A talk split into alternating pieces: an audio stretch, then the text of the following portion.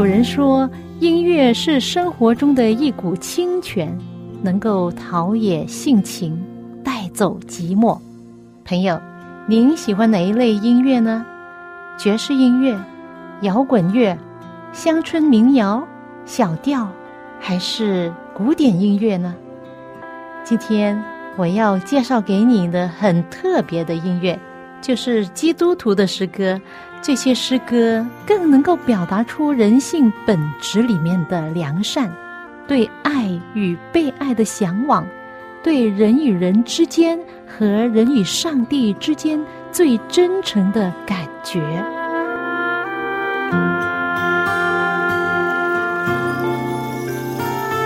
亲爱的听众朋友，您好，又到了我们走进心中的歌节目时间，我是肖阳。欢迎您跟我一同走进心中的歌，朋友，在你人生之中，你最大的愿望是什么呢？以色列第二个君王名叫大卫，他就是写作有名的诗篇二十三篇的作者。可以说，诗篇二十三篇是他人生的经历，也是他心中最大的渴望。他曾经是一位牧羊人，在照顾羊群的时候，他经历到上帝与他的同在。在诗篇二十三篇，他这样写道：“上帝呀，你是我的牧者，我必不致缺乏。不致缺乏，就是这首诗篇的主题，表示了他在上帝里面非常满足。作为上帝这位牧者的羊，他没有缺乏青草地，也没有缺乏可安息的地方。上帝使他的灵魂苏醒，为自己的名引导他走义路。”在这条异路上，他没有缺乏。虽然他醒过死荫的幽谷，也不怕遭害，因为上帝与他同在。他说，在敌人面前，上帝为他摆设宴席，这是丰富的宴席，为他庆祝胜利。他也没有缺乏医治的油和恩高的油，不但在一切事上没有缺乏，而且是福杯满溢。最后，他写道。我一生一世都有恩惠慈爱随着我，我且要住在耶和华的殿中，直到永远。这就是他人生中最大的愿望。在大卫所写的许多诗篇之中，也同样表达了他这个愿望。他写道：“我必凭你丰盛的慈爱进入你的居所，我必存敬畏你的心，向你的圣殿下拜。”另外一处也说，有一件事我曾求耶和华，我仍要寻求，就是一生一世住在耶和华的殿中，瞻望他的荣美，在他的殿里求问。大卫的愿望不单单是住在耶和华的殿中，瞻望上帝的荣美，在上帝的殿中敬拜上帝，而是要为他所心爱的主建造一座殿宇。这是他一生中最大的愿望，那到底他有没有实现这个心愿呢？大卫有没有建上帝的殿呢？我们现在来听一首诗歌，之后继续分享。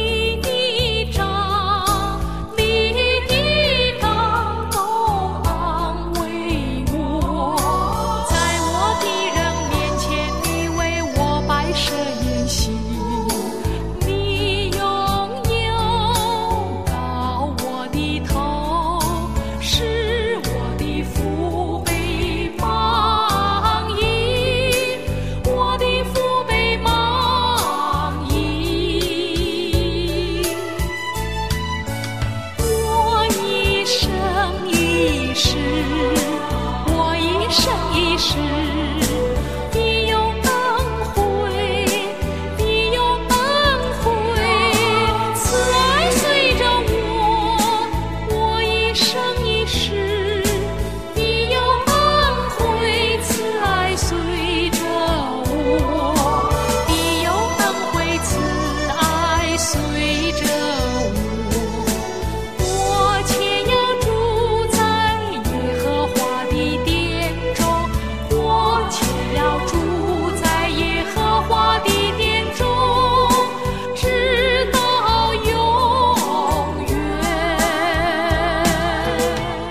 这是著名歌手西秀兰姐妹所唱出的整首诗篇二十三篇。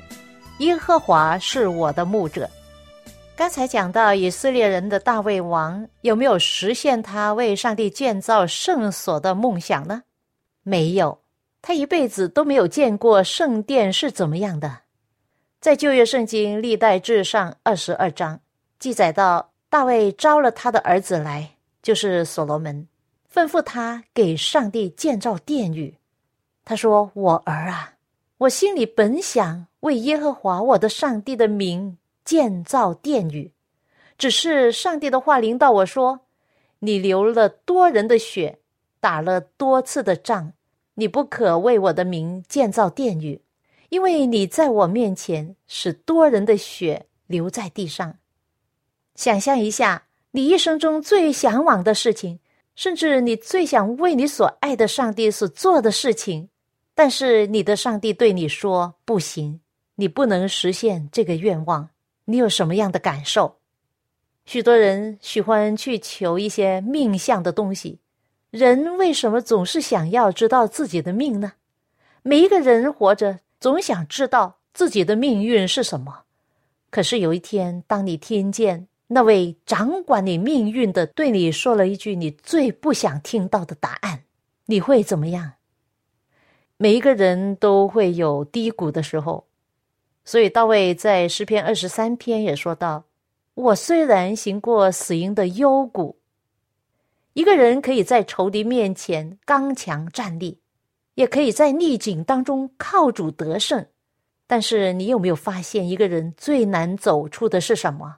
是自己内心的幽谷。还记得大卫在少年时期，他轻轻松松的把一个巨人杀死吗？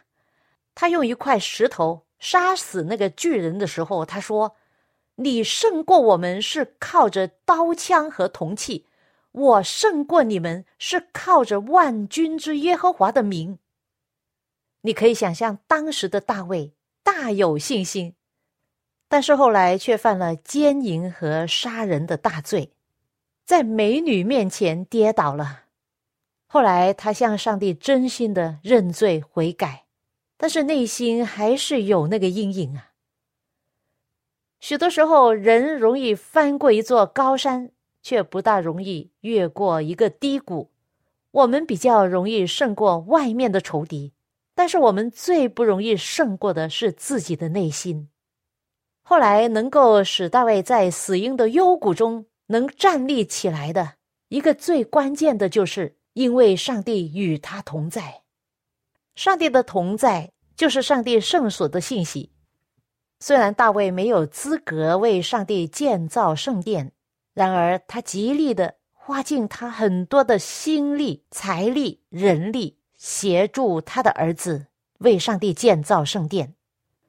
所罗门所谓上帝建的圣殿，其实是第二个圣所。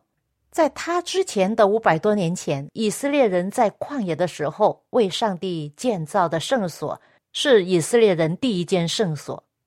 现在让我简单介绍一下以色列人第一个圣所的历史来源。古时候，上帝拣选了一个民族，成为他的子民，作为他世上的代表。彰显他在地上的旨意，这民族就是以色列人。大概在三千五百年前，这个民族在埃及沦为了奴隶，他们被逼做很多的苦工，时不时受刑罚、遭鞭伤。他们需要被拯救，他们的苦情上达高天。上帝听见了他们的呼求，就派摩西引领他们离开埃及为奴之地。去到上帝为他们预备的一个美丽的地方迦南地，但是当时以色列民经过旷野的时候，他们发怨言，怀疑上帝，犯了很多的罪，于是他们就在旷野度过了四十年。虽然如此，上帝还是每天行神迹奇事，看过他们，供给他们的需要。白天有云柱随着他们，晚上有火柱温暖他们，给他们照明。并降下马拿供给他们当食物，在旷野的四十年，上帝在高天之上一直的看顾他们。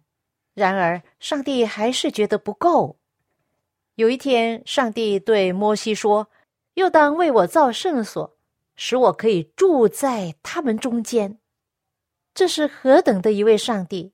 他非常愿意跟人住在一起，但是因为罪的缘故，人与上帝隔开了，人不能靠近上帝，因此上帝要在人当中建造一个帐幕，就是上帝所指示要建在地上的圣所。是上帝子民的一个宗教中心，也是教育中心。圣所就是帮助罪人回到上帝面前的一条路，是处理人罪恶问题的中心。整个圣所分开三部分，首先是外院，然后进去到圣所，然后再进去到至圣所。圣所外面的人就好像耶稣讲的比喻中一个失落的铜钱、迷失的羊。还有那个浪子，他们都迷失了，犯罪迷失之后就有罪恶感，于是他们就被上帝指示要牵着一只羊，向圣所走去的时候，世人都看着他说：“你怎么不跟我们一起寻欢作乐啊？你为什么要信耶稣呢？”在圣所外面的人，就是世上不认识耶稣的人，他们不觉得有罪，也没有罪疚感。因此，他们从来没有机会进去圣所。也就是说，当人不认识圣所道理，就等于不认识耶稣的救恩。当一个人知罪，并要解决他们的罪的时候，圣灵就感动他，要带着悔改的心，还有一只献祭的羊，去到圣所，通过帐幕的墙就进去到外院。外院是露天的。在外院有燔祭坛和洗濯盘，在燔祭坛旁边，祭司告诉他：“现在你可以按手在这只羊的头上，承认你一切的罪，这羊就成为你替死赎罪羔羊。”然后他要亲自宰杀这羊，对他来说，这是一个犯了罪之后的一个沉重血的教训，是他的罪造成了这个后果。也告诉他，律法是公义的，律法的要求不能撤销。人违背了律法，就要付出代价。圣所告诉我们，因为世人都犯了罪，罪的公价乃是死，罪人需要悔改。在这里，他学会谦卑，学会仰望他的救主和信靠他的怜悯。我们也是从这里开始做基督徒。如果犯罪之后，没有责备，没有悔改，就不是真正的基督徒。如果罪没有向上帝完全告白，这个人是没有重生的。如果在生活中还有以往不良习惯上的罪，他就不是一位得救的人。一个人从小到大所犯的一切过犯，只要能够想起来的罪，就照着上帝所给你的亮光，向他一一的承认，并求饶恕。知道上帝已经饶恕了我们的罪，就意味着我们对罪有恨恶了，并且不要再犯罪了，心里有爱的顺从了，跟上帝的律法和公义和谐一致了。上帝将义的种子种植在我们心里，并饶恕了我们。当罪人献上祭物，在燔祭坛上烧，就是预表了耶稣十字架上的牺牲。洗濯盘就是预表了耶稣，接着他的牺牲能够洗净我们的罪，也预表我们受洗礼得罪的赦免。这就是圣所的外院，预表了罪人因为信靠耶稣而得到罪的赦免，得到称义。这里并不是等于说我们永远得救了，可以回到以前随便的犯罪，绝对不是的。每一次我们在犯罪，就等于我们在伤害这位。替我们赎罪的代罪羔羊主耶稣，就如古时候以色列人当犯罪的时候，就令得一只羊受苦受死。我们应该每天仰望主，为了不要让主再为我们受伤，我们必须远离罪恶。我们从罪里得到医治和平安，就是因为他所受的刑罚和鞭伤，因为众人的罪都归在他身上了。主耶稣。我感谢你，你的身体为我而生，带我出黑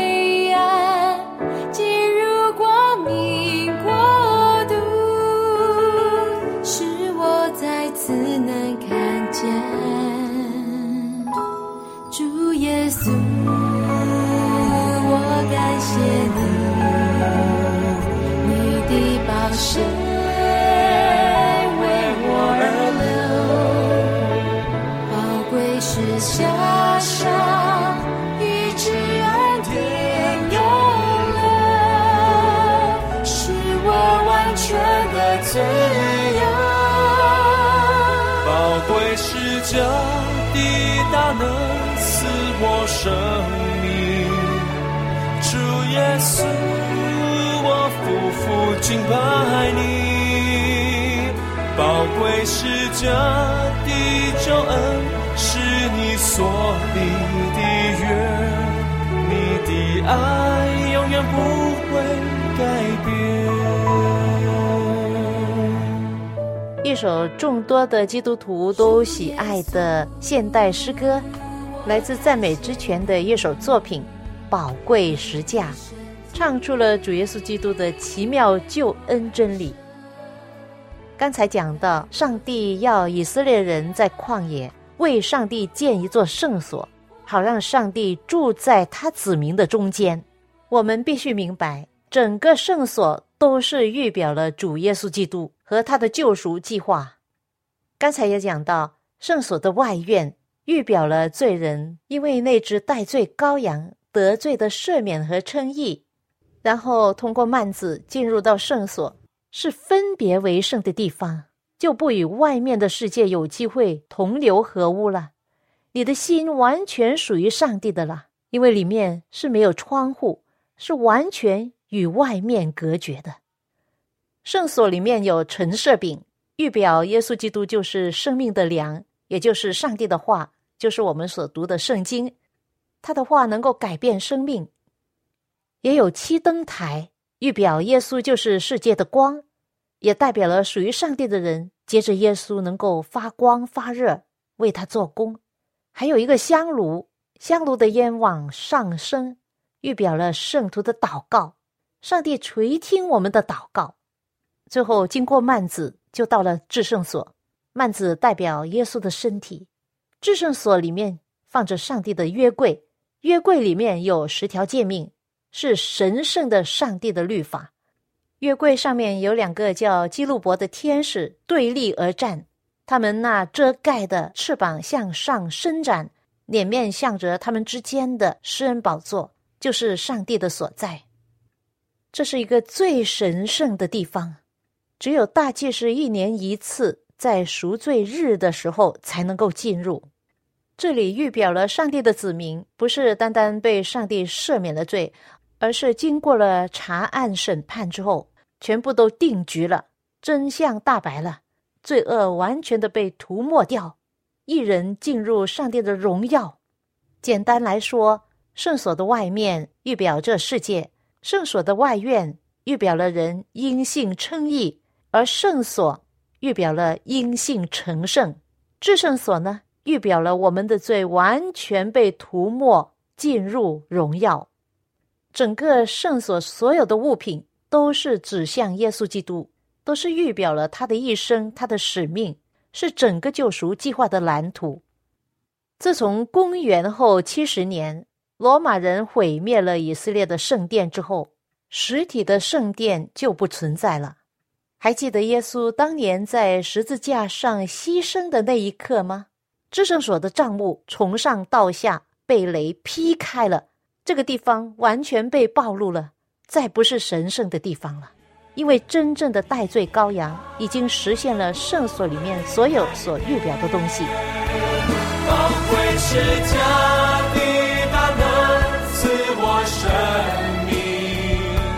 主耶，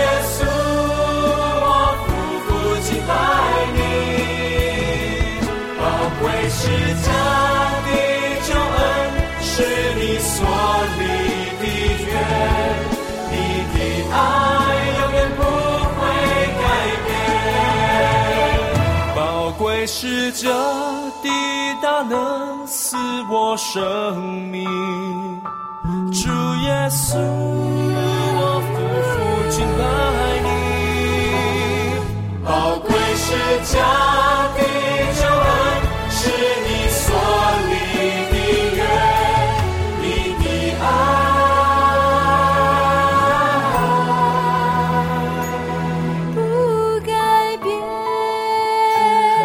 罗门建的圣殿大概是在公元前的九百六十年建成，而公元前五百八十七年，这圣殿就被巴比伦王所毁灭了。而在公元前的五百一十六年，由所罗巴伯所带领的犹太人又重新建造另外一座圣殿，后来犹太人的希律王加以扩建。然而，在公元后的七十年，这圣殿又被罗马人所毁灭了。从此以后，实体的圣殿就不存在了。不知道大家有没有听过这样的报道说，有正统的犹太教信徒盼望重建圣殿，并且每天都为重建圣殿而祷告，因为他们要恢复圣殿里面的侍奉。但是这是不可能的，因为真正的代罪羔羊耶稣已经献上了，再不需要圣所里面的献祭了。耶稣作为代罪羔羊，已经实现了圣所里面所有的献祭和侍奉。因此，如果他们再建一所圣殿的话，那对上帝来说完全没有意义了。耶稣已经用自己的身体成为这个圣殿，是为他的子民而被建造的。人把他钉死在十字架上，但是三天之后他复活。在约翰福音二章，耶稣这样说：“你们拆毁这殿，我三日内要再建立起来。”那时候那些听见的人说：“这圣殿呢是四十六年才建成的，你三日内就建立起来吗？”但是耶稣这话是以他的身体为圣殿而说的。今天上帝要给我们的圣殿是在哪里呢？哥林多前书六章十九二十节说：“岂不知你们的身体就是圣灵的殿吗？这圣灵就是从上帝而来，住在你们里头的。而且你们不是自己的人，因为你们是重价买来的，所以要在你们身子上荣耀上帝。”朋友，我们怎么在身体上荣耀上帝呢？是病恹恹的身体，还是健康的身体呢？另外，在哥林多前书三章十六、十七节说：“难道不知道你们是上帝的殿吗？上帝的灵住在你们里面吗？若有人毁坏上帝的殿，上帝一定要毁灭那人，因为上帝的殿是神圣的，这殿就是你们。朋友，我们的身子就是圣灵的殿呐。”因此，我们要好好的保护、保养好，不要毁坏这殿，否则上帝就让我们毁灭。所谓的病从口入，因此圣经里面也告诉我们不要吃不洁净的食物，比如说兔子、猪等等一些动物都是不洁净的。他说这些肉你们不可吃，对你们都是不洁净的。有许多基督徒认为。关于旧约圣经的健康原理，已经因为耶稣在十字架的功劳废除了。那我问，上帝所亲口说的那块不洁净的，叫我们不要吃的猪肉，因为耶稣钉十字架了，现在就变成洁净的，可以吃了，是这样吗？这不是一个笑话吗？上帝永远不会改变的，他的话也不会改变，他对我们的爱和关心。也是一样的，在圣经以赛亚书最后一卷书六十六章十七节有这样一段话：那些分别为圣、洁净自己的人，就是指基督徒，进入圈内跟着其中一个人的后头吃猪肉和仓鼠并可憎之物，他们必一同灭绝。这是耶和华说的。你听，这是上帝亲口说的话。不是我说的，爱他的基督徒应该听他的话吗？我们是他造的，他最明白我们的身体的功能。既然上帝说不洁净，叫我们不吃，我们就不要吃。做一个听话的孩子，也做一位属于上帝、健康的、能够荣耀上帝的人，好吗？我相信大卫终于明白一件重要的事：原来他一直想为上帝造一个建筑物的圣殿，但是原来圣殿就是上帝自己的同在。虽然我失去了建造这圣殿的资格，没有关系，因为圣殿仍然在我里面。就因为上帝的同在，上帝所引导我们走的异路是非常美的。这条路是真正的主的同在，真正的得胜，有丰盛的宴席，有恩高的友，有福杯满溢，有内心的不缺乏。经历过的人回望一生，就会说。我一生一世必有恩惠慈爱随着我，我要住在耶和华的殿中，直到永远。